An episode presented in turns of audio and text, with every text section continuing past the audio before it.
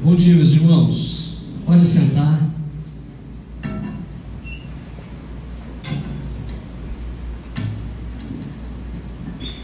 Muito bem, né, irmãos? Talvez já precise abaixar um pouquinho, não sei se está alto para vocês, para mim o retorno está bem alto, mas. E a minha tendência é aumentar a voz, né? Aí vocês ficam. Muito bem, graças ao Senhor. Queridos, privilégio poder estar domingo pela manhã, servindo ao Senhor com alegria, buscando a presença dEle. Nós estamos aqui porque queremos ouvir a voz dEle, amém? Muito bem.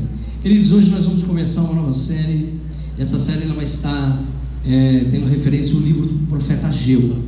Então, eu sugeri para você um livro muito grande da Bíblia, então você vai ter que gastar muito tempo lendo a Bíblia, são apenas dois capítulos. Né? Então, nós queremos muito que você leia esse texto, ah, porque nós vamos nas próximas, hoje, nas próximas duas semanas, possivelmente falar do livro de Ageu. Qual é a proposta para essa nova série? Falar sobre essa temática que nós aqui consideramos importante no atual cenário que nós estamos vivendo que é essa temática aqui, espiritualidade, podia apagar aqui, ó, talvez essa terceira. Espiritualidade no mundo em transformação. Ou seja, nós estamos vivendo um mundo em transformação. o mundo pós-Covid chegou, irmãos, e nós agora estamos começando a ter efeitos de, desse mundo que está em constante transformação. É, eu não sei se você percebe, mas nós estamos vivendo com muita intensidade, né? as coisas se, se abriu de tal maneira e nós estamos indo talvez para outros extremos. Ficamos por muito tempo fechado, sem poder consumir, e agora nós estamos indo para um outro extremo que é um consumo desenfreado. Isso tem gerado grandes problemas na nossa sociedade. Então eu quero falar hoje com você sobre essa temática, espiritualidade. Nós terminamos recentemente uma série de mensagens sobre discipulado. E nós não vamos fugir da temática, nós vamos continuar projetando a nossa igreja, a comunidade, a pensar o que é ser uma igreja a partir de uma visão bíblica da qual o Senhor deixou para nós, que é a visão de ser um discípulo de Jesus, alguém atuante na comunidade. Tá? Então nós vamos falar sobre isso espiritualidade num mundo que está em constante transformação. Não sei, muitos, alguns de vocês ainda não voltaram para trabalhar em loco, estão trabalhando em home office. Tem gente que já está voltando, retornando, mas ainda muitos que a empresa diz: continue em casa, trabalhe aí, produza aí. O mundo está nessa constante transformação. Eu perguntei para uma pessoa envolvida com educação, ela é, tem, tem um trabalho na rede pública, né? Ela é professora de história, e eu perguntei para ela assim: você acha que a educação para os próximos anos vai mudar muito? Ela vai. Esse mundo híbrido, ou do presencial, e o mundo digital veio para ficar, e cada vez mais nós estamos caminhando para um mundo digital. Estão falando agora do mundo totalmente aí digitalizado. Como é que chama, Gabriel? Metaverso. Olha aí. É, o que, que, é isso, pastor? Eu ainda também não sei. Vou pedir para os meninos pesquisarem, depois vou explicar para nós. Mas literalmente, empresas como a Nike, empresas grandes que estão já comprando, investindo milhões, bilhões nesse mundo digital que está por vir. Nós vamos, algumas pessoas dizem que nós vamos entrar nesse mundo digital nós vamos comprar coisas nesse mundo digital, nós vamos viver e se relacionar. Eu não sei como é que vai ser esse negócio. Estamos falando de igreja já no mundo meta, metaverso. Como que é esse negócio? Eu não sei. Eu sei que o mundo está passando por muitas transformações. E nós precisamos começar a responder algumas perguntas. E eu quero responder com você algumas perguntas. O que significa ser um discípulo de Jesus nessa nova normalidade? Você já parou para perguntar para você, ou até mesmo com a sua família, o que é um discípulo? Nesse novo tempo, se por quase dois anos nós estamos ainda convivendo, já estão falando de uma nova onda, de um novo vírus, de talvez a China já com milhões de pessoas fechadas, o medo, o pavor de um novo vírus. Nós não sabemos o que virá no futuro, nós sabemos de uma coisa: a, nossa vida como comunidade, ela deve ser regada a partir das escrituras sagradas. Então a pergunta que eu faço é: o que significa ser um discípulo de Jesus na nova normalidade? O mundo que conhecemos antes da pandemia não existe mais, querido irmão. As coisas estão em constante transformações. As relações profissionais, educacionais, tudo está passando por transformação. E nós precisamos pensar na espiritualidade. Como que um discípulo de Jesus deve viver a sua espiritualidade a partir desse novo tempo que estamos vivendo? A partir desse novo normal? Dos desafios que estão aparentes nós estamos tendo a capacidade de prever algumas coisas que virão. A nossa liderança, nós passamos agora, assistimos uma palestra aí no, no, no né, mesmo que online, e uma, da, uma das frases do, do Greg, ele disse o seguinte: nós deveríamos, como igreja, ter a capacidade de prever o futuro, no sentido, olhar a cultura, a sociedade e o que está acontecendo e como que nós vamos responder isso biblicamente. Ele chega a dizer na, na sua palestra que as relações sociais, do mundo das redes sociais, segundo a ótica e a visão dele, vai entrar num colapso, porque as pessoas estão precisando de pessoas. É uma visão dele. Ele diz: ouse olhar o futuro, ouse mudar. Pense como um discípulo de Jesus, com a Bíblia nas mãos, o que virá pela frente. Como que nós vamos comunicar o Evangelho daqui para frente? Essa é uma pergunta que nós precisamos fazer pensando em espiritualidade. Somos um discípulo? Você é um discípulo de Cristo? Somos a comunidade do Reino de Deus? Somos a nova comunidade, a nova criatura de Deus nessa terra? O povo da aliança? Muito bem, outra perguntinha para você. Como vai ficar a relação com a comunidade cristã nesse mundo em transformação?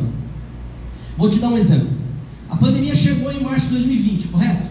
2020. Assustador. Nós nunca, no mundo recente, eu acho que nós nunca, né, no contexto modernidade, eh, passamos talvez com as nossas metrópoles vazias, logo no início da pandemia. O Michael Rin, numa palestra dele, ele disse que o Monte Everest, por décadas, era impossível ver o topo do monte a geração até os 40 anos nunca do, do pé do monte, das comunidades ali, tinham olhado para o céu e visto o topo do monte por causa da poluição. Chegou a pandemia, fechou tudo, o mundo se fechou, o céu se abriu e eles conseguiram ver. E aquela geração, até os 40 anos, chegaram ao ponto de falar assim: Uau, nós nunca vislumbramos o Everest a olhos nu, sem, porque sempre havia a poluição, nuvens. Quando a pandemia chega e fecha todo mundo nas suas casas, acontece um fenômeno. Tudo vai para o mundo digital de maneira muito instantânea. Igrejas comprando câmera, os pastores correndo atrás dos adolescentes. Pelo amor de Deus, ajuda a gente a mexer nesse trem. Os meninos que salvaram essa igreja, irmãos. Né? Quando a gente chegou para a igreja aqui nesse tempo, nesse novo espaço, tudo ainda em reforma, os meninos gravando, fazendo vídeo, editando, postando, abre deu ruído, eu não sei, irmãos. Vocês não sabem o tamanho do desafio para mim, olhar para uma câmera e pregar para a câmera imaginando que era você que estava atrás dela. E tinha alguém com um placarzinho atrás, assim, ó, tem 30 assistindo. Falei, 30 vezes 3, olha como a gente é otimista, né? 30 vezes 3, pai, mãe, filho, tem família que tem 4. Ah, tá, que tá bom. Mas a gente começou a ir para o digital muito rápido. Né? Quando a gente começou a flexibilizar, os decretos começaram a chegar, as pessoas falando, pastor, que saudade da igreja, eu quero ir para a igreja, eu, puxa vida, como fez falta a relação, um abraço, um beijo, como fez falta a ceia entre a igreja. Bom, esse tempo ficou no passado porque agora abriu tudo. E grande parte dessas pessoas hoje não estão mais cuidando da sua espiritualidade de maneira adequada. Pergunta que temos que fazer é: nesse mundo em transformação, como fica a relação com a comunidade cristã? Como que nós vamos viver como comunidade nesse novo normal, nesse mundo em transformação? Como? São perguntas difíceis de ser respondidas. Mas nós precisamos ousar em prever o futuro no sentido de dar respostas, tendo o alicerce das Escrituras Sagradas como fundamento da nossa comunidade. Outra coisa que nós precisamos perguntar: como que nós vamos nos manter engajados na missão? Afinal, a, a pandemia empurrou a igreja, empurrou a comunidade do povo de Deus a viver uma espiritualidade isolada. E quando ela sai desse cativeiro, que esse, que esse lockdown, e ela começa a sair, ela começa a flertar com o prazer. Nós vivemos um mundo, do, um mundo, nossa geração, uma geração cuja plataforma é o prazer instantâneo. E isso tem contribuído por talvez por um número menor de pessoas que se engajam na missão e no serviço do evangelho a partir do reino de Deus. Somos como povo de Deus chamados a isso. OK? São perguntas que nós temos que fazer. Mais uma para nós aqui, ó.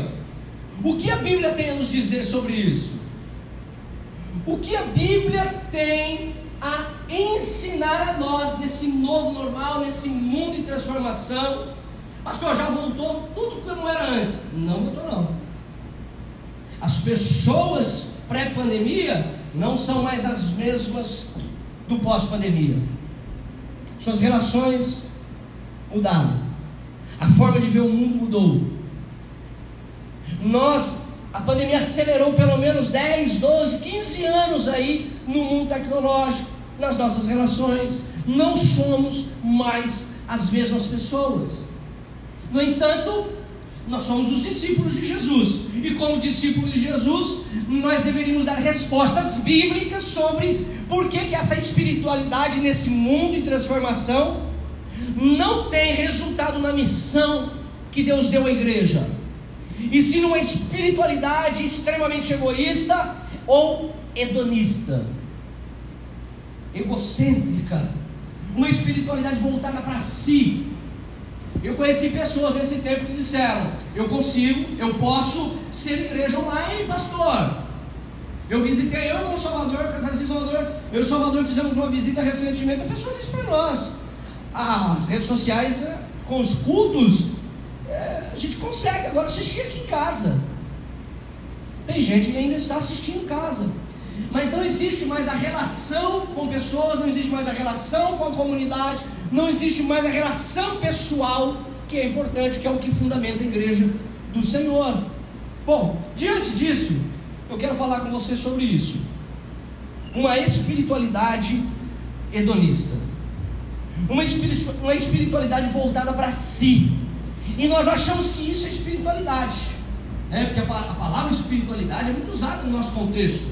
Então a gente acha que essa espiritualidade, mesmo ela sendo voltada para mim, é positiva, e de jeito nenhum não é, e nós vamos ver isso.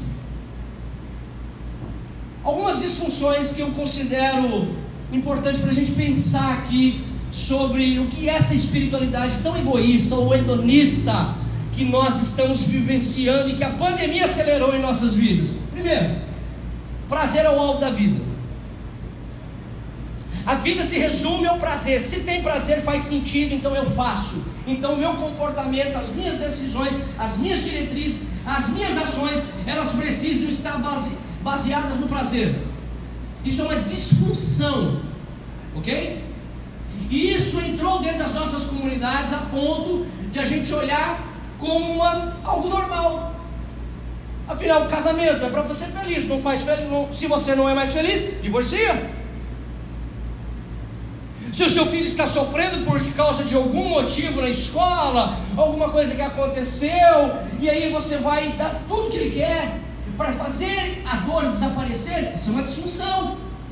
Nós precisamos frustrar os nossos filhos, ensiná-los e guiá-los. A palavrinha não, não pode. Então, essa cultura que nós estamos vivendo numa sociedade que está em transform, constante transformação, tem o prazer como alvo da vida. Os nossos jovens estão dizendo assim: eu quero ganhar dinheiro, eu vou ter minha empresa, eu quero ter autonomia financeira, eu quero viajar muito, eu quero desempenhar, eu quero, eu quero. Tudo bem, por que você quer? Disfunção, prazer como critério para crer e agir. Faz sentido? O prazer faz sentido para tomar a decisão? Faz, mas nem sempre deve fazer sentido. Essa cultura que nós estamos vivenciando, gente, é uma cultura extremamente hostil ao Evangelho. E nós precisamos ter a capacidade de identificar os ídolos dessa cultura e criticá-los à luz das Sagradas Escrituras. Essa cultura diz que a abnegação do sofrimento deve ser prioridade na sua vida. Você não pode aceitar o sofrimento. Abnegue. Não, não, pode, não, não pode haver sentido você sofrer. Jó, por exemplo, é um personagem que a gente esquece das escrituras sagradas. O apóstolo Paulo é outro personagem que a gente diz: esse camarada aqui não faz sentido pelo que ele sofreu, pelo que ele é, ou que ele foi. Então, o nosso momento histórico nos leva a aplicar nas nossas famílias e na nossa espiritualidade coisas que não deveriam fazer parte biblicamente. A Bíblia diz assim: o meu povo perece por falta de. Por falta de. Não é informação, porque nós vivemos um mundo de altamente informado. A rapidez que as redes sociais, que os teles. Gente, se eu perguntar, vou perguntar, vou fazer uma pesquisa rápida aqui. A quem tem até 18 anos que assiste telejornal, que assiste televisão. Levanta a mão. Quando eu falo assiste, assiste muito. Agora, se eu perguntar que até os 18 anos, você tem de idade, 20 anos aí, o quanto que você está conectado às redes sociais, o mundo e as informações que a internet te traz, a gente vai perceber que não só essa geração mais nova, mas os mais velhos já estão aderindo também, porque já encontraram outros caminhos de informação. Mas informação é uma parte, conhecimento é como eu aplico isso agora na minha vida. Então nós temos um mundo de muita informação, mas às vezes pouco conhecimento de Deus. O que a Bíblia nos aponta? Prazer? Se essa cultura extremamente egoísta, hedonista, diz que você tem que viver a partir da espiritualidade, a sua, a partir do prazer, e a sua vida, ela deve ter sentido no prazer. A Bíblia diz o seguinte: Prazer é consequência da vida com Deus. E geralmente quem anda com Deus, há momentos que não há prazer, há dor. Quantos exemplos na Bíblia nós temos de pessoas que fizeram a vontade de Deus e que sofreram tenazmente, que andaram com Deus e pagaram um preço alto com, com a vida, com o sofrimento. Então a Bíblia, ela deve ser o centro da nossa existência nós precisamos dizer a essa geração que prazer é o que Deus deu ao ser humano. Aqui em nenhum momento nós estamos fazendo apologia ao sofrimento. Viva e sofra. Não. Mas nós não devemos ter o prazer como alvo da vida. O alvo do discípulo de Jesus é glorificar a Deus em qualquer circunstância é viver a partir de uma visão onde ele está inserido numa missão que Deus deu, que é resgatar a sua humanidade perdida. A igreja tem esse alvo. Portanto, queridos, prazer é consequência, a Bíblia diz que é consequência da vida com Deus. A palavra, a Bíblia vai dizer que a palavra, ela é o que? Ela deve ser critério para que você creia e tome decisão na sequência. Quando você vai trabalhar, vai procurar um emprego, é um trabalho. o discípulo de Jesus deve fazer essa pergunta. Isso honra a Deus, esse tipo de trabalho? Bom, ele vai me gerar recurso, mas eu consigo usar isso como plataforma para o reino de Deus? Quando nós usamos o, o trabalho, os recursos que nós adquirimos econômicos do trabalho, para ter a, o prazer como alvo da vida, nós estamos vivendo a partir de uma cultura extremamente secularizada, que não tem nada a ver com Deus. Os seus recursos, as suas economias, o seu trabalho, a sua vida deve glorificar a Deus. Todo ouro, toda prata pertence ao Senhor. Portanto, querido, as decisões da sua vida precisam gerar o que? Decisões que fazem sentido com as Escrituras. Outra coisa, se essa cultura diz que nós não devemos sofrer, nós encontramos paz e conforto, apesar dos sofrimentos. Queridos, essa semana eu fiz algumas visitas. Fiz na sexta, foi na sexta.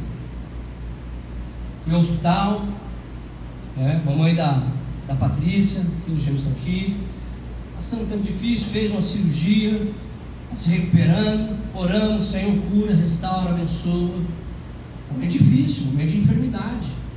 A irmã Lia, fui lá sexta-feira, depois que saí do hospital, um pouquinho melhor, mas lutando contra o câncer. Cadê mais? Faz assim mais. Mais está por aí. Mas tu sabe, eu falei mais? Fica com a mamãe. Se precisar abdicar daqui, gaste tempo com a sua mãe. Tempos difíceis, de sofrimento, de choro, de angústia, de dor, de às vezes não entender porque que Deus não cura. Encontramos paz e conforto, apesar dos sofrimentos. Se quebrar o mais paga. Pisei aqui. Os irmãos já até arrepiaram. Olha só, você encontra paz e conforto, apesar do. A cultura diz: sofrimento, foge dele. Só que quando o sofrimento chega e a nossa vida ela foi treinada aqui como alvo da vida, a gente desmorona. A gente perde o sentido. Atendi uma pessoa essa semana e falou assim: Eu não sei quem eu sou. Eu falei, você não é o que você faz, você é o que você é, como pessoa, como ser, como filho de Deus, você tem uma identidade, você é filho de Deus. Eu não sou pastor, eu exerço a função pastoral a partir de uma vocação, de um chamado divino. Porque o dia que eu deixar de ser pastor, eu continuo sendo Reinaldo, marido da Lucineide. É assim que nós temos que ser treinados. Portanto, sofrimento, quando ele chega, nós precisamos aprender a lidar com ele. E são disfunções, irmãos. Olha o que, gera as disfunções. Gera uma espiritualidade egocêntrica, hedonista, voltada para o homem, voltada para o ser humano, para si só. Isso gera um problemão, porque gradativamente você vai desconectando-se dessa comunidade. A pandemia acelerou isso. Nós conhecemos, nós irmãos, essa igreja tem quase 20 anos de idade. Alguns deixaram a comunidade nesse momento de pandemia. Uma espiritualidade hedonista, em algum momento, gradativamente, ela te desconecta do corpo. Reinaldo, o mundo está em constante mudança. Como que será a igreja, a escola, a universidade, o trabalho, as profissões? os hospitais, os atendimentos, como será o mundo daqui 20, 30 anos? Nós precisamos nos preparar, porque são mudanças inevitáveis que chegarão até nós e que nós precisamos não fugir delas, mas prever, antecipar, entender que nós precisamos viver a partir de uma cosmovisão cristã. Isso gera o que? Hábitos Alguém que acostuma viver para si e que gradativamente se desconectou da espiritualidade coletiva, do culto, da comunidade, dos pequenos grupos, das amizades, automaticamente você gera hábitos. E esses hábitos vão se consolidando na sua vida com mais prazer. E quando falta prazer, entra tristeza. Nós temos vivenciado momentos difíceis na nossa nação. Gente dependente de ansiolítico, dependente de remédio, porque não consegue lidar com o sofrimento e com a dor. Apesar que há pessoas que precisam mesmo. E você deve procurar um médico se você está passando por um tempo assim. Mas o que nós precisamos entender é que nós, como igreja, somos convocados a treinar a nova geração a viver esse mundo que está em constante transformação. Qual a consequência disso? Processo de secularização. A igreja vai dizendo assim: Deus não faz sentido. Os Deus, o Deus que meu pai e minha mãe serviu não é o Deus que faz sentido para mim. Que o Helder estava falando isso ontem lá na, na, festa de aniversário da, da, da, do Aleph, lá da filha do Aleph. É a fé sua, pai. Sua mãe. Não, mãe. É, tem que. Mulher, né? Senão fica estranho, né, João? Não faz sentido. E a nossa geraçãozinha mais nova vai se secularizando, vai tirando a percepção de Deus. Não faz sentido, a gente vai abandonando. O corpo de Cristo gera cura, o corpo de Cristo gera maturidade, o corpo de Cristo gera maturidade, o corpo de Cristo gera unidade. Uma espiritualidade hedonista, que essa cultura consome em todo o tempo, te leva a um processo de secularização. A gente começa a relativizar fundamentos bíblicos santificação, pecado, a gente começa a relativizar comportamentos, a gente começa a dizer assim: ah, não tem problema não, o que tem problema fazer isso? Todo mundo faz, é cultural, é. Começa a usar o óculos da Bíblia e perguntar se isso honra a Deus, se nas suas relações essas pessoas elas estão sendo transformadas ou elas estão sendo alimentadas com mais prazer. Vamos para a Bíblia então. Esse contexto que nós falamos agora é muito parecido com o contexto das Escrituras. Nós vamos aqui ler o livro de Ageu. Antes disso, a gente precisa entender onde está situado o livro de Ageu. Onde está localizado o livro? A mensagem do profeta Ageu, qual é a mensagem? Ageu está num momento histórico aonde depois de 70 anos de cativeiro na Babilônia, na Babilônia, e depois de três regressos com Zorobabel, Esdras e Neemias saindo da Babilônia e para reconstruir o templo, para reconstruir a lei, para reconstruir os muros, agora depois de 16 anos, eles, eles têm um problema, a gente pregou Esdras um tempo atrás, um tempo que os muros são paralisados, a obra é paralisada, é dentro desse contexto pós-exílio babilônica que Ageu nasce. Nasce não, que aparece. Ageu é o primeiro profeta, depois de 70 anos, de falar assim diz o Senhor. Ele é contemporâneo de Zacarias e de Malaquias. Ele é o primeiro, primeiro. E é um livro curto, o contexto que nós estamos falando desse período é um contexto aonde aparece Ageu para desafiar o povo que retornou da Babilônia e que está agora em Judá, está ali para reconstruir muros, está ali para fazer a obra do Senhor, reconstruir o templo do Senhor, e ele está ali para motivar, exortar o povo, realinhar a visão, porque eles num período de 16 anos após o retorno da Babilônia, eles param a construção do templo. E Deus vai levantar Ageu e vai dizer: Diz a Zorobabel, diz a Josué, o sumo sacerdote, o meu povo, o meu povo está tendo uma espiritualidade egoísta, está pensando nos seus prazeres está pensando nas suas vidas e esqueceram a casa do Senhor. Quem é que profetiza nesse tempo? Já disse, Ageu, Zacarias e Malaquias. São chamados profetas pós-exílio. São os três profetas contemporâneos depois da Babilônia que vão levant são levantados por Deus para falar ao povo de Israel. Qual é a mensagem que Ageu vai trazer a eles? A mensagem principal, são duas mensagens principais o livro de Ageu traz. A primeira delas, reconstruir o templo. Vocês paralisaram a obra do Senhor.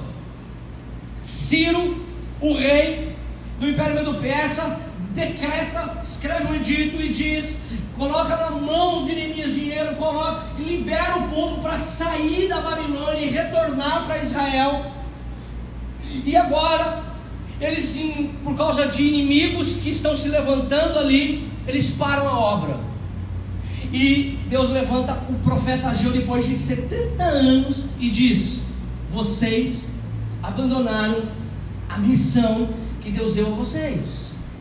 Então a primeira mensagem é: reconstrua o templo pelo qual vocês saíram da Babilônia para viver agora em terra em Sião para fazer a obra de Deus. Segunda mensagem que o texto traz para nós é restaurar ou preservar a linhagem de Davi.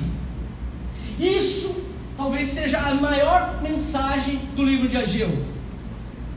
Ageu vai lembrar o povo o seguinte: vocês estão em missão, vocês precisam dar sequência para cumprir a promessa que Deus fez aos nossos antepassados: Abraão, Isaac, Jacó. Deus deu uma lei a esse povo. Esse povo recebeu a aliança de Deus. E Deus foi cumprindo nesse povo a sua vontade até chegar esse período e dizer: agora vocês precisam reconstruir esse templo que foi destruído por Nabucodonosor. Esse povo está vivendo uma apatia espiritual. Afinal, grande parte deles, inclusive Ageu, Josué, Zorobabel e a liderança desse templo, conheceu o templo de Salomão, o tamanho do templo de Salomão, a beleza que era o templo de Salomão, o significado espiritual que tinha o templo de Salomão e agora destruído, e agora eles vão reconstruir o templo, mas um templo menor, mais simples, e o Senhor vai dizer e motivar a eles que a glória do segundo templo será ainda maior do que a do primeiro.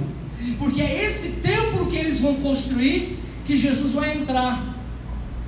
No Novo Testamento, a gente vê Jesus entrando no templo, é esse templo.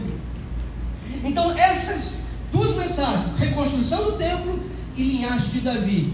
Haverá um rei que governará sobre vocês, um Messias, um Salvador, e ele será Jesus. Então é importante a gente compreender esse contexto e começar a ler o capítulo 1. Vamos ler o capítulo 1? Deixa eu já colocar todo. Para a gente. Eu leio aqui, vocês acompanham lá. Ageu capítulo 1. Puxa, alguém me dá uma aguinha aí, por favor? Pega uma aguinha para mim, André. Pô, não precisa ser com gás, não. Não tem problema, não. Eu estou vendo que vocês não trazem água com gás mais para mim. Não precisa, só uma aguinha. Vamos lá, capítulo 1, versículo 29. Diz assim: em 29 de agosto, estou lendo a NVT, viu gente? Aí na telinha para vocês aí. Em 29 de agosto do segundo ano do reinado de Dário, o Senhor transmitiu esta mensagem por meio do profeta Ageu ao governador de Judá, Zorobabel, filho de Seatiel. Obrigado, Deus abençoe. E ao sumo sacerdote Josué, filho de Jeozadak. Jeozadak. Versículo 2: 70 anos depois, assim diz o Senhor dos Exércitos: Este povo diz: Ainda não chegou a hora de reconstruir a casa do Senhor. Povo malandro, porque Ciro já tinha dado dinheiro, autorização, já tinha dado tudo para eles construírem e voltar para lá. E eles recebem oposição ali e param a construção. Versículo 3: Então o Senhor enviou esta mensagem por meio do profeta Geu: Por que vocês vivem em casas luxuosas, enquanto a minha casa continua em ruínas? O Senhor faz uma pergunta. Depois de 70 anos, Deus aparece a esse povo e diz: Vocês estão dizendo que não chegou ainda a hora de construir o templo? Vou fazer uma pergunta para vocês. Por que é que vocês estão vivendo uma espiritualidade egoísta? Pensando nas suas famílias, nas suas casas, nas suas vidas, enquanto a vinda de vocês para Sião foi para priorizar o reino de Deus. Por que vocês vivem em caixas luxuosas, enquanto a minha casa continua em ruínas? Aqui, meu querido irmão, o problema não consiste em desfrutar das coisas boas da vida. Você concorda comigo? Não tem nenhum problema você viver numa casa boa. O problema é quando as dádivas de Deus tomam um lugar que é exclusivo de Deus. O que Deus está falando com esse povo é o seguinte: tudo que é bom que é necessário, que deve ser valorizado, tem tudo o seu lugar. Vocês estão trocando, vocês estão trocando, de fato, as prioridades. As dádivas que eu dou a vocês tomaram um lugar que é exclusivo. O nosso momento histórico está fazendo isso. A pandemia acelerou isso. Nós vivemos a partir dos nossos prazeres. Quer ver um exemplo? um compromisso como esse domingo de manhã, onde nós reunimos a igreja de Deus, surgiu uma outra. Alguém entrou na sua agenda e disse: Olha, eu, eu estou indo na sua casa daqui a pouco para comer uma carninha, estou levando uma picanha aí. Aí você fala: Picanha, hum, deixa eu ver quando eu comi picanha. Né? Tá tudo caro, né, irmão? Pode vir, culto tem domingo que vem. Não é assim? Então, coisas são boas, são legais, são importantes, mas que muitas vezes tomam o lugar de Deus. E tem gente que constantemente faz isso. Porque está vivendo a partir da disfunção hedonista dessa cultura. A partir de um prazer. Ok? Olha só. Deus continua, né? Aliás, uma frase aqui. Olha que frase é essa. Quando o amor fica fora de ordem. Nosso problema não se resume a amarmos coisas erradas, mas também amarmos coisas certas na ordem errada. Santo Agostinho. Então o problema não é, ou não se resume a amar coisas erradas. Filho, isso é errado. Não, não é errado. Mas é amar fora de ordem. É um amor que essa sociedade coloca e inverte fora de ordem. É um intenso amor pelo corpo. É um intenso amor por prazer e isso vai entrando num comportamento que vai distanciando-se do corpo de Cristo e a gente vai se deslocando. Agostinho vai dizer: o nosso problema não vai resumir-se a coisas erradas, mas sim a ordem que elas são colocadas. Como é que você, querido irmão, como é que nós, como igreja, temos trabalhado isso? Quais são as prioridades? Quais são os ladrões de tempos de tempo da sua agenda, que muitas vezes estão relacionados ao prazer instantâneo, que esse mundo que foi criado para nós faz com que a gente perca tempo que é precioso. Nós não temos muitas vezes tempo para se reunir em grupos para estudar a Bíblia, porque a gente trabalha muito, porque a gente precisa ganhar dinheiro para ter um luxo ou uma vida melhor e estável, mas a gente esquece que a vida em comunidade, é o que o texto está trazendo para nós, faz parte do processo de discipulado. O profeta Geu vai dizer assim: olha, vocês estão errando a prioridade, vocês esqueceram do propósito de Deus, e olha o que, que vai acontecer com esse povo que agora voltou do cativeiro. E muitas vezes isso é resposta para a nossa vida, porque muitas coisas às vezes não funcionam porque nós invertemos, a gente colocou fora de ordem. Olha só, versículo 5. Porque a gente começa a ter o problema da insaciabilidade, nada sacia. Eu, quero, eu comprei um tênis, agora eu quero dois tênis. Comprei o celular, agora eu quero outro. Agora eu quero outro. E a gente vai querendo, querendo, querendo. A gente, a gente não tem. O filho pede um videogame. Na minha época, videogame era caro, mas eu acho que agora está mais caro ainda. Quanto é um videogame aí, gente? Vocês que jogam videogame? Eu achei que era uns mil. Meu Deus! Quanto? Um bom? Cinco mil? Usado? Tá ficando problema aqui, hein? Quem tem videogame aqui? Levanta a mão. Um, dois, três. Não, levanta a mão, gente. Quatro, cinco. Vamos vender, vamos construir. vamos construir, já paga o alicerce já. Ei? Fora os jogos, não vem os jogos juntos? Na minha época tinha um Atari, né? Aquele, aquele cartucho. De vez em quando funcionava, você batia nele assim, ó. Entendeu? Pac-Man. Essa geração Nutella, vocês não sabem o que é Pac-Man. Entendeu? O, aquele do aviãozinho. Quem jogou isso aí?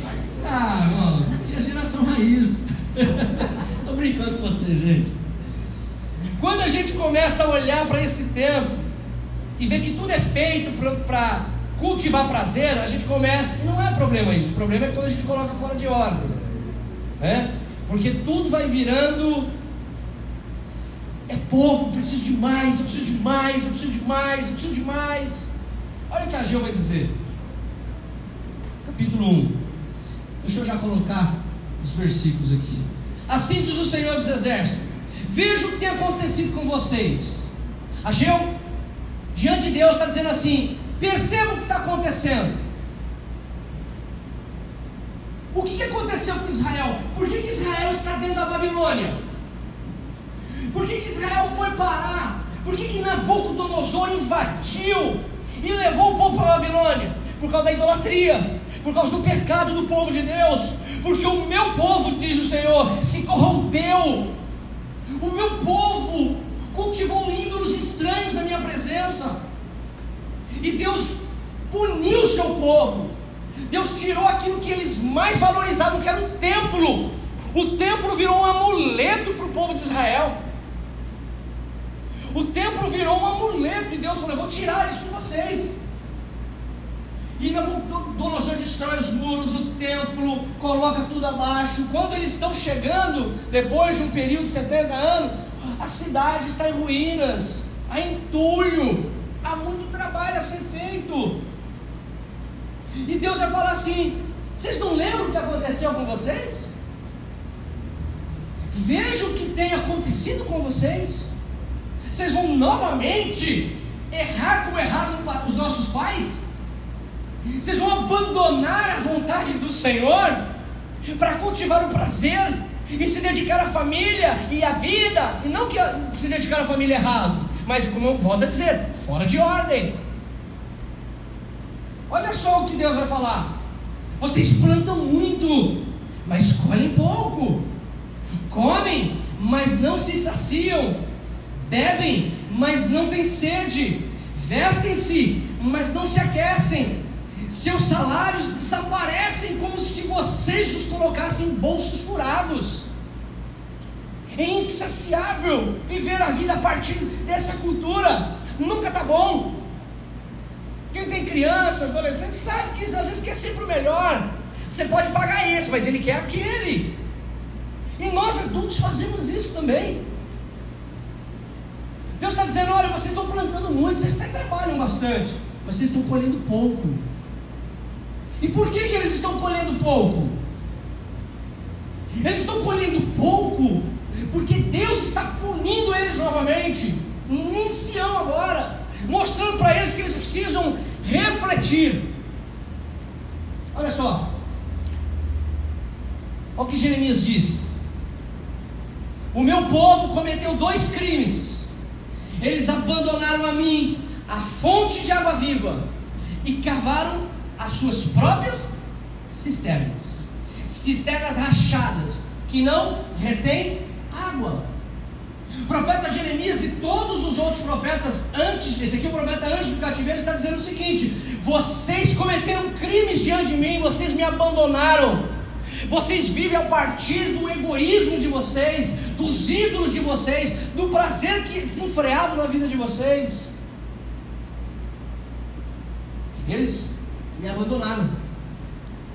Cavaram suas próprias cisternas. Olha só, versículo 7. Olha o que Deus vai dizer para eles. Assim diz o Senhor, já, já lemos, versículo 8. Agora, aí, subam as colinas.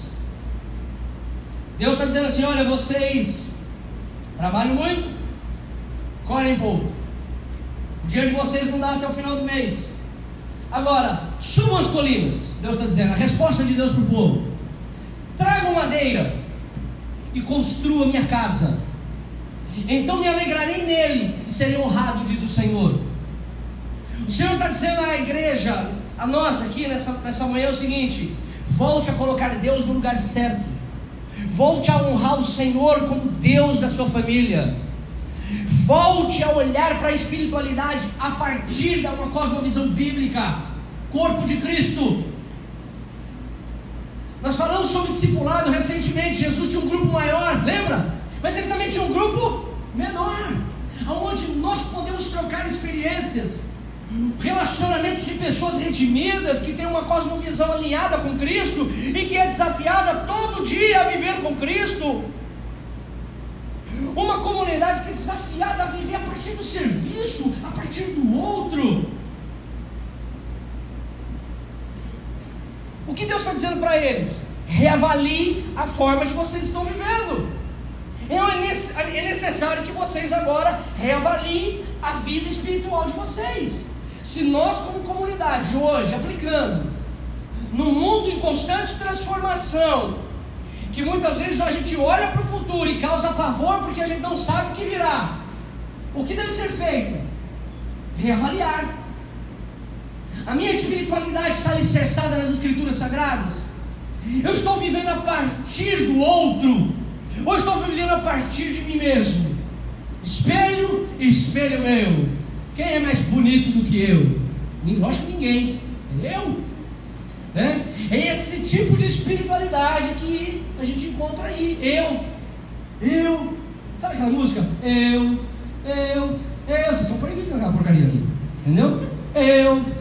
Eu. Eu. É tudo eu.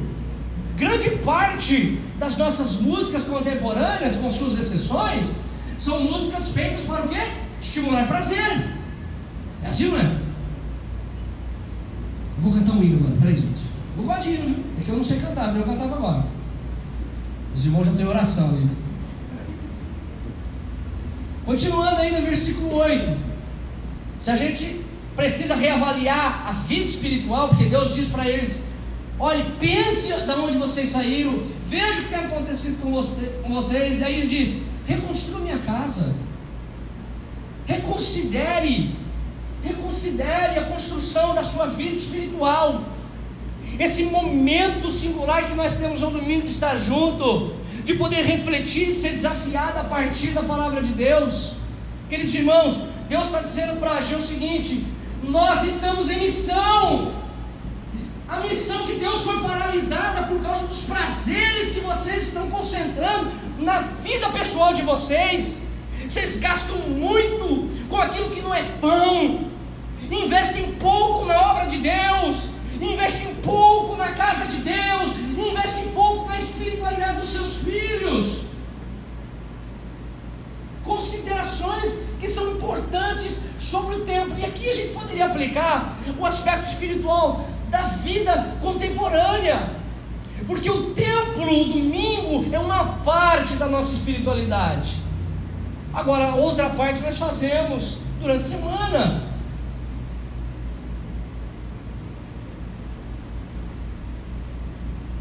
Se envolva no trabalho. Irmãos, essa comunidade, a Igreja do Nazareno Viva, a Viva, ela nasce com uma proposta. Qual é a proposta? levar pessoas uma experiência viva com Jesus. Repita comigo no seu coração, não precisa repetir a voz alta. No seu coração, eu preciso trazer com que a minha vida seja um canal de bênção para levar outros a terem outra experiência com Cristo. Somos chamados para levar pessoas a uma experiência viva com Cristo. Somos uma igreja de serviço, uma igreja engajada na missão E nós precisamos juntos se envolver no trabalho. Deus está dizendo para eles: suba o monte, pegue madeira, reconstrua minha casa. Então eu vou me alegrar na sua decisão. Lembra que se o alvo dessa cultura é o prazer, e para nós, nós deveríamos viver a partir das Escrituras, como eu creio, como eu ajo, é assim que eu vou construir a minha vida, apontando o futuro para minha família com os pés na palavra de Deus, com o coração voltado à palavra de Deus, com uma vida espiritual de fato. A igreja é chamada a se envolver no trabalho de Deus, querido. Você é chamado a se envolver. Pastor, o que eu posso fazer? Já disse aqui muitas vezes. E é muito mais fácil você fazer isso. Entra no aplicativo, no ambiente voluntário, coloca lá, tem muitas coisas. Departamento infantil, kids, música, fotografia, tem muita coisa, irmão, que a gente precisa aqui. E nós precisamos de gente que queira se envolver na obra de Deus. Se envolva. Nós estamos falando de um lugar, mas sim de quem somos. Somos discípulos de Jesus. Somos o povo da aliança, portanto, à medida, olha o que Pedro vai dizer, à medida que se aproxima dele, eu acho que eu estou lendo agora na, aqui em NVI, lê NVT, vou ler lá, olha só. Vocês têm se aproximado de Cristo, a pedra viva. Vou ler novamente. Vocês têm se aproximado de Cristo, a pedra? Ixi, vamos lá, a pedra? Viva. Ah, esse é marketing, eu digo Vinícius. Pessoas o rejeitaram, mas Deus o escolheu para lhes conceder honra. E vocês também são pedras vivas, com as quais um templo espiritual é edificado. Além disso, sacerdotes santos. Se nós nos aproximamos de Cristo, que é a pedra fundamental, a pedra viva, nós então estamos construindo um templo espiritual e por isso somos pedras vivas, sacerdócio de Deus, povo santo, gente engajada na missão. Então, Deus não está falando com esse povo acerca de um templo, porque Deus já tinha tirado o templo deles na época da Babilônia. Eles estão reconstruindo, porque a, a história está progredindo para a vinda do Messias. E profeticamente, um dos critérios para a vinda do Messias é o templo. E esse templo no Novo Testamento, onde Jesus entra e é apontado como Messias. Então nós precisamos entender historicamente que Deus está governando a igreja, o seu povo, o povo da aliança. Somos pedras vivas. Nosso templo, como é que está a sua vida espiritual? Como é que a sua agenda é gasta? A sua agenda está na mão do quê? Do seu parente, do seu patrão, da sua mãe, do seu pai, de quem que está? Na, na mão de quem está a sua agenda? A nossa agenda deve, deve estar na mão do Senhor, querido. E tudo que eu faço deve ser para a glória de Deus. Não significa que você vai morar aqui na igreja, não, porque eu também não quero. Mas eu quero que você seja um discípulo de Jesus que brilhe nesse mundo, que entre nas mais diversas áreas dessa sociedade e influencie o Evangelho como luz desse mundo. Somos pedras vivas. Mais do que isso, não somos nós não estamos falando de um lugar, estamos falando de quem somos. E para a gente encerrar, isso aqui é importante. O Otávio disse na quinta-feira aqui, né? O que você aprendeu da aula, Otávio? Aprendi que tinha um monte de setinhas, estava fazendo aula de trânsito. Tá aí a aula de trânsito, vamos lá. O nosso lugar na grande história. Você vai aprender a ler a Bíblia inteira assim, com setinha de trânsito, tá bom? Olha lá. O que, que Deus está falando com o povo? Deus está dizendo o seguinte: não é um local, mas sim quem somos. Somos o povo da aliança, somos a luz desse mundo, somos a nova humanidade de Deus e estamos em missão. Deus criou o mundo. Vamos, vamos lá, criançada, vamos lá. Deus criou o mundo, colocou nesse jardim Adão e Eva. Ali nesse jardim apareceu um demônio, apareceu aquele o inimigo, a serpente, ok? houve ali um diálogo entre Adão e a serpente, correto? E a Bíblia diz que deliberadamente eles, o casal, romperam com Deus. Houve a partir dali a expulsão do jardim de Adão e Eva. Deus mandou embora do seu jardim, da sua criação, a sua própria criação, Deus expulsou do jardim. Deus cria o homem de maneira perfeita, Deus cria o mundo de maneira perfeita, e o homem vira as costas para Deus, o homem deliberadamente peca. Olha só, criação, queda. A partir da queda, o mal se instaura, a morte, a doença, a instabilidade.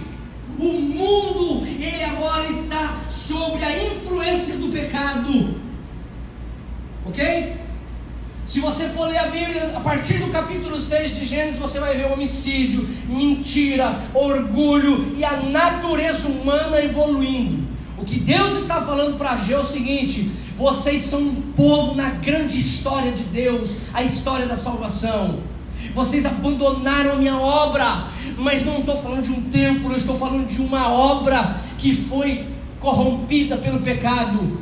Eu vou enviar o meu filho Gênesis 3, versículo 15 diz que da, da semente da mulher Deus enviaria aquele que esmagará a cabeça da serpente. O seu calcanhar vai ser ferido, mas a serpente terá sua cabeça esmagada. Ou seja, a consolidação do plano divino. Deus já está preparando na história o seu plano divino. Deus escolhe um homem chamado Abraão. E a partir de Abraão, Deus começa a estabelecer as suas alianças. Desde Noé, a aliança a corrupção humana. Depois Abraão, Isaac, Jacó, os descendentes de Jacó, 12 filhos, José vai para o Egito. Eles vão ficar 400 anos no Egito como escravo. Depois dali, Deus vai levantar um outro libertador chamado Moisés. Moisés vai ser aquele que vai ser usado para tirar o povo do cativeiro egípcio. Deus vai dar lei para esse povo, uma ética, uma espiritualidade, uma noção de um Deus santo, de sacrifício, de regras para o povo de Deus viver no deserto. Deus vai conduzir esse povo no deserto por 40 anos. Esse povo no deserto vai receber essa lei. Josué vai suceder Moisés. Josué vai entrar na terra, vai distribuir a herança das doze tribos. Vai entrar o período dos juízes período da monarquia com Saul, com Davi, com Salomão. Deus começa nesse período levantar os profetas e dizer: virá o Messias, aquele que um dia o Senhor prometeu virá, e ele vai cumprir a, a esperança para Israel. E os profetas anunciando o pecado do povo, o pecado da nação, a idolatria da nação. Chega o cativeiro assírio, ano 722, eu estou aqui ainda Israel. A Síria desaparece, o pecado toma conta do povo de Deus. Senaquerib invade, lembra de Jonas, profeta Jonas? É nesse período. Senaquerib invade essa terra, destrói essa terra. E o ano 722, a aniquilação da tribo do norte. Ano 586 a.C., acontece o que? Babilônia. Por causa do que? O povo do sul, ainda por não por ver o povo do norte pecar e morrer, ainda assim eles continuam pecando, continuam na idolatria, e Deus envia Nabucodonosor e coloca esse povo 70 anos, tirando de Israel e conduzindo eles para a Babilônia. 70 anos. E aí, depois de 70 anos, Ageu levanta e diz: Não é um templo, é uma proposta de um Deus missionário que veio restaurar o pecado do homem. Então a gente lê a Bíblia assim: criação, a rebelião humana, Israel, o Messias, Cristo, no Novo Testamento, três anos vivendo na terra, ele é crucificado, terceiro dia ele ressuscita, 40 dias depois da ressurreição ele vive na terra com os discípulos, aparecendo algumas vezes, vai ao céu e dá uma missão à igreja, e diz: Vão por todo mundo, preguem o Evangelho a toda criatura, em todas as nações, batizam em nome do Pai, do Filho e do Espírito Santo. Sejam luz entre as nações, sejam sal dessa terra, sejam o povo da aliança. E vai chegar um tempo que haverá a restauração da criação de Deus. Ageu está dizendo o seguinte para esse povo: nós, igreja de Deus, agora, estamos vivendo esse processo da grande história da salvação, onde o Deus Criador vai restaurar a sua criação de maneira plena com a volta de Cristo, onde se consolidará a restauração da criação divina. Queridos, entre a vida de Jesus e a volta de Jesus é um período que a igreja vive pregando o Evangelho, restaurando pessoas, curando os enfermos, fazendo bem, influenciando essa sociedade, transformando essa, esse mundo que está muitas vezes na mão do inimigo e do, do secularismo, fazendo com que ele compreenda que Jesus é o Senhor da história. É sobre isso que eu falo. Nós vivemos nessa história da salvação. E para a gente encerrar, é tempo de você reavaliar a sua vida. Como é que você conduz a sua espiritualidade no mundo pós-pandemia? É tempo de você reconectar sua vida em comunidade. É tempo de você voltar para a comunidade presencial e reconstruir os relacionamentos que talvez foram deixados. É tempo de você se envolver em grupos menores de relacionamento. É tempo de você estar perto de pessoas que possam guiar e orientar e contribuir com a sua espiritualidade. É tempo de você pegar madeira, subir um monte, pegar madeira e voltar a reconstruir a casa de Deus. É tempo de você reconstruir o altar que está em ruínas. É tempo de reconstruir a vida de oração. É tempo de reconstruir a casa espiritual que é formada pelo Espírito de Deus na sua vida. É tempo de servir na obra de Deus, no serviço, se engajando no reino de Deus, fazendo parte dessa história da salvação. E por último, é tempo de se envolver na missão do Senhor. É tempo de reengajar-se na missão de Deus. É tempo de entronizar a vida, a família na missão de Deus. Isso é um desafio para nós nessa manhã. De fato, ouvir a voz do Senhor, como Ageu disse: Vocês deixaram minha casa, estão só se preocupando com a casa, com a vida e com os prazeres dessa geração. A me abandonaram.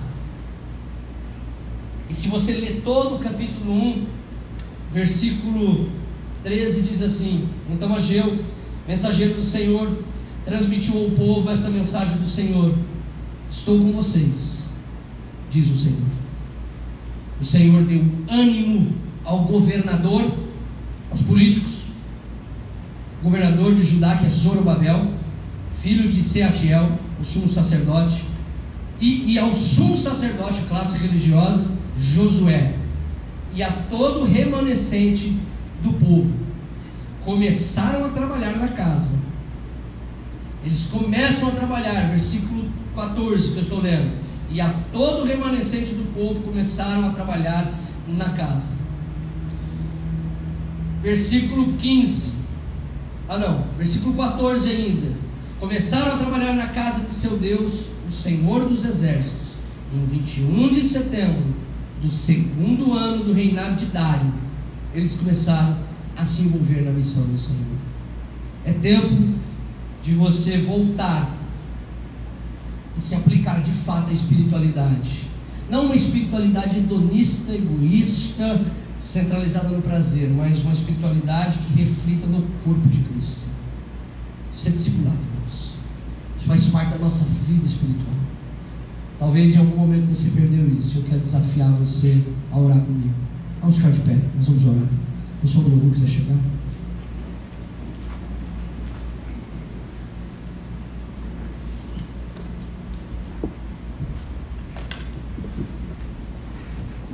Feche seus olhos, vamos orar. Deus falou com você. Você foi desafiado a viver uma nova espiritualidade a partir da Escritura.